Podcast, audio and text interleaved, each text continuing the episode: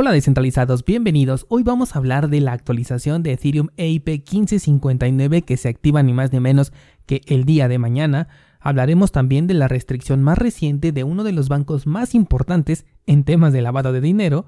Tenemos también una nueva propuesta de ley para las criptomonedas en Latinoamérica y más ataques del 51% exitosos para la red de Bitcoin Satoshi Vision. Temas muy interesantes, hola de nuevo y bienvenidos a Bitcoin en español. En este podcast adoptamos la filosofía de una economía sin intermediarios, una interacción económica punto a punto que nos permite transferir valor sin ninguna clase de restricción. Hemos cambiado las cadenas centralizadas que limitaron nuestra economía durante años por cadenas de bloques que entregan transparencia a nuestra interacción económica. Y todo gracias a Bitcoin. Te doy la bienvenida a Bitcoin en español un espacio donde somos libres, somos soberanos, pero sobre todo somos descentralizados. El precio de Bitcoin no se ha movido en las últimas horas, seguimos en ese nivel de los 38 mil dólares, nada que nos haga pensar en una subida o una bajada de precio que consideremos importante hasta este momento. Lo que sí tuvimos fue un poco de movimientos en algunas altcoins, por ejemplo vimos a Cardano que fue listada en un exchange japonés, lo cual hizo que el precio tuviera un ligero movimiento pero nada que lo desprenda de la tendencia general. También veíamos por ahí a Luna con un movimiento interesante que resalta de entre su movimiento alcista que ha tenido en las últimas semanas. Ayer de hecho vi un comentario en nuestro nuevo canal de Discord que ya tiene una muy buena actividad. Si no te habías enterado, tenemos nueva comunidad en Discord. Puedes acceder desde cursosbitcoin.com para unirte al debate. Bueno, te decía que vi que un descentralizado preguntaba por qué razón Luna se había desprendido de la tendencia general del mercado. Y la verdad es que estuve investigando y no he encontrado una razón coherente para ello. Los fundamentales del proyecto siguen siendo los mismos, no hay anuncios tan relevantes como para que este movimiento ocurra, por lo que considero que se trata ni más ni menos que de un pump and dump. Recordemos que ahora los proyectos cuando nacen dejan una gran cantidad de sus tokens dentro del equipo de desarrollo, inversionistas y todo aquel que salió en la foto inicial del proyecto, mientras que los minoristas se quedan con una cantidad extremadamente pequeña. Ayer estaba analizando a REN y me sorprendió la enorme cantidad de tokens en manos de pocas personas que tienen, al igual que con Solana. Entonces, estos proyectos pueden incentivar una subida de precios que les convenga o simplemente para incentivar la adopción de la moneda, sobre todo cuando te ofrecen staking, porque ahora lo que me he estado dando cuenta es que están contando con una estrategia. Hacen el pump, o sea que comienzan a subir el precio, con esto incentivan a que el mercado comience a comprar esta moneda y después viene la bajada de precio, con lo cual los inversionistas se encuentran en pérdidas, pero tienen la ventaja de que pueden poner sus criptomonedas en staking en lo que recuperan su inversión. Y con esto el proyecto puede sacar una nota diciendo que el staking de su criptomoneda ha subido un 30% en las últimas horas. Entonces, mucho cuidado con estos movimientos que supuestamente van en contra de la tendencia general porque podrían, no digo que sea así, estar manipulados. Vámonos ahora sí con las noticias y ya perdí la cuenta de cuántas veces han atacado de manera exitosa a Bitcoin Satoshi Vision.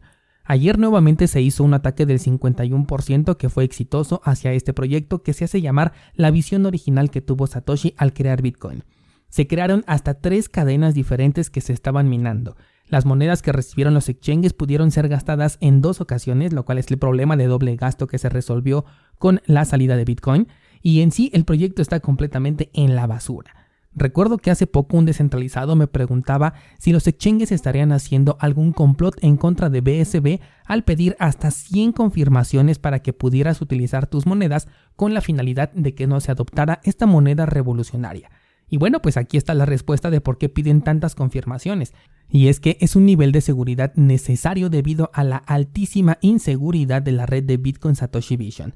En este ataque ocurrido el día de ayer se pudieron reorganizar hasta 14 bloques, por lo que cuando tú recibes Bitcoin Satoshi Vision tu dinero no está seguro hasta que pasen por lo menos unas 100 confirmaciones tal y como lo piden los exchanges. Y con eso el argumento de que BSB es súper rápido no vale para nada porque de nada te sirve la velocidad si no tienes seguridad en esa transacción y en cualquier momento puede desaparecer tu dinero.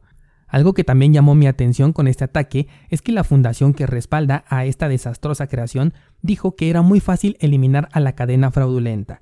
Publicaron en Twitter el código que tienen que escribir las personas que corren un nodo de esta cadena, pero lo destacable es que aquí hay una fundación que te tiene que decir cuál es la cadena fraudulenta. Es decir, que la fundación está decidiendo cuál es la cadena fraudulenta y bueno, eso es sinónimo de centralización. Seguro verás por ahí algunos comentarios de que BSB es toda una revolución y por eso es que está recibiendo tantos ataques. La verdad es que cualquier cosa que reciba esta cantidad de ataques y que sean exitosos una y otra vez es porque se trata de una red basura que no te ofrece ningún nivel de seguridad. Pasemos a otra nota y resulta que el banco HSBC ha bloqueado las compras de criptomonedas con tarjeta de crédito en el exchange de Binance. Y esta nota es súper curiosa porque obviamente el argumento pues es la seguridad para los usuarios por utilizar Binance, una empresa que no está debidamente regulada. Pero lo gracioso es que esta declaración viene de uno de los bancos más nombrados cuando se está hablando del lavado de dinero, un banco que ha pagado varias multas por esta clase de temas de las que supuestamente te está protegiendo o está protegiendo a sus usuarios. HSBC es personalmente una institución que evito a toda costa, además de ser un banco que ha declarado un cierre total al sector cripto, por lo que considero que el sector cripto debería declararle también un cierre total a sus cuentas. Vámonos ahora con temas de regulaciones y es que ahora toca Uruguay. Este es el nuevo país que ha presentado una propuesta de ley la cual busca ofrecer licencias para utilizar, almacenar, emitir y transaccionar con criptomonedas dentro de su territorio. Como bien saben hacer los políticos, disfrazan esta ley de seguridad financiera, jurídica y reglas claras. Algo que me causó mucho impacto al momento de leer la nota es que dicen textualmente, a diferencia de las regulaciones que tienen otros países, haciendo obviamente referencia hacia El Salvador, aquí la ley no hace a las criptomonedas moneda de curso legal ni tampoco las prohíbe, sino que las regula. Estamos ante una ley que no tiene idea de lo que está proponiendo porque no puede regular a las criptomonedas. Yo sé que la intención de la ley no es regular a las monedas sino a los proveedores, sin embargo la declaración está hecha de manera incorrecta cuando dice que regula a las criptomonedas en lugar de decir que está regulando a las empresas que están detrás de la interacción con estas criptos. Probablemente sea una estrategia para después, si es que la ley procede, decir que consiguieron regular a las criptomonedas, algo completamente ridículo. Como ya lo veníamos diciendo desde que salió esta ley de Salvador, las nuevas propuestas no iban a tener buenas intenciones y bueno, finalmente los aplausos que se llevaron estas regulaciones en un principio hoy se convierten en todo lo contrario. Y como hoy es miércoles, vamos a platicar sobre un proyecto cripto y esta vez toca turno de Ethereum porque el día de mañana se espera que se active la actualización EIP 1559 que tanto se está esperando. Lo que he podido escuchar y leer es optimismo alrededor de esta actualización porque hará que Ethereum se vuelva deflacionario. Esto a su vez provocaría que el token subiera de precio. Curiosamente, nada que ver con solucionar el gigantesco problema que tiene Ethereum con el tema de las comisiones y la congestión en su red. La actualización del día de mañana lo que hace es controlar los incentivos recibidos por los mineros y nada más. Esa es la función principal que tiene esta actualización. ¿Cómo lo consiguen? Bueno, pues lo que proponen es quemar una cierta parte de las comisiones pagadas que iban hacia los mineros, de tal forma que ahora el incentivo recibido será menor, mientras que una pequeña parte de la comisión será puesta fuera de circulación.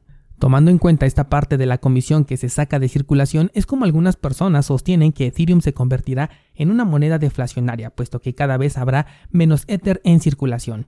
Sin embargo, algo que no se está considerando y no sé por qué es la emisión continua de nuevas monedas. Y es que mientras la emisión sea superior a la quema, por así llamarla, de tokens, entonces lo que se hace es reducir la velocidad de la inflación, pero en ningún momento se convierte en deflacionaria.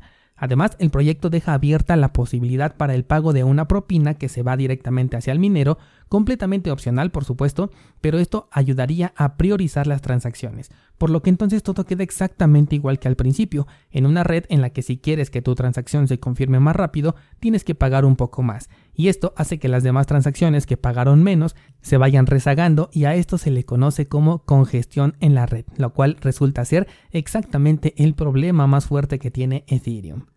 Entonces, como verás, la actualización, más que ofrecer una solución, está generando un problema para los mineros, quienes podrían tomar la decisión de apagar sus equipos si es que ya no les fuera rentable minar Ethereum, también podrían crear una bifurcación con sus propias reglas o simplemente migrar de cadena y dedicarse a minar, por ejemplo, Ethereum Classic. La otra alternativa que tienen es simplemente operar bajo las nuevas reglas aceptando un pago menor a cambio de la misma contribución que han venido haciendo desde el inicio. Hay que poner mucha atención a lo que ocurre esta semana con Ethereum. Algunos están esperando que el precio suba debido a esta actualización.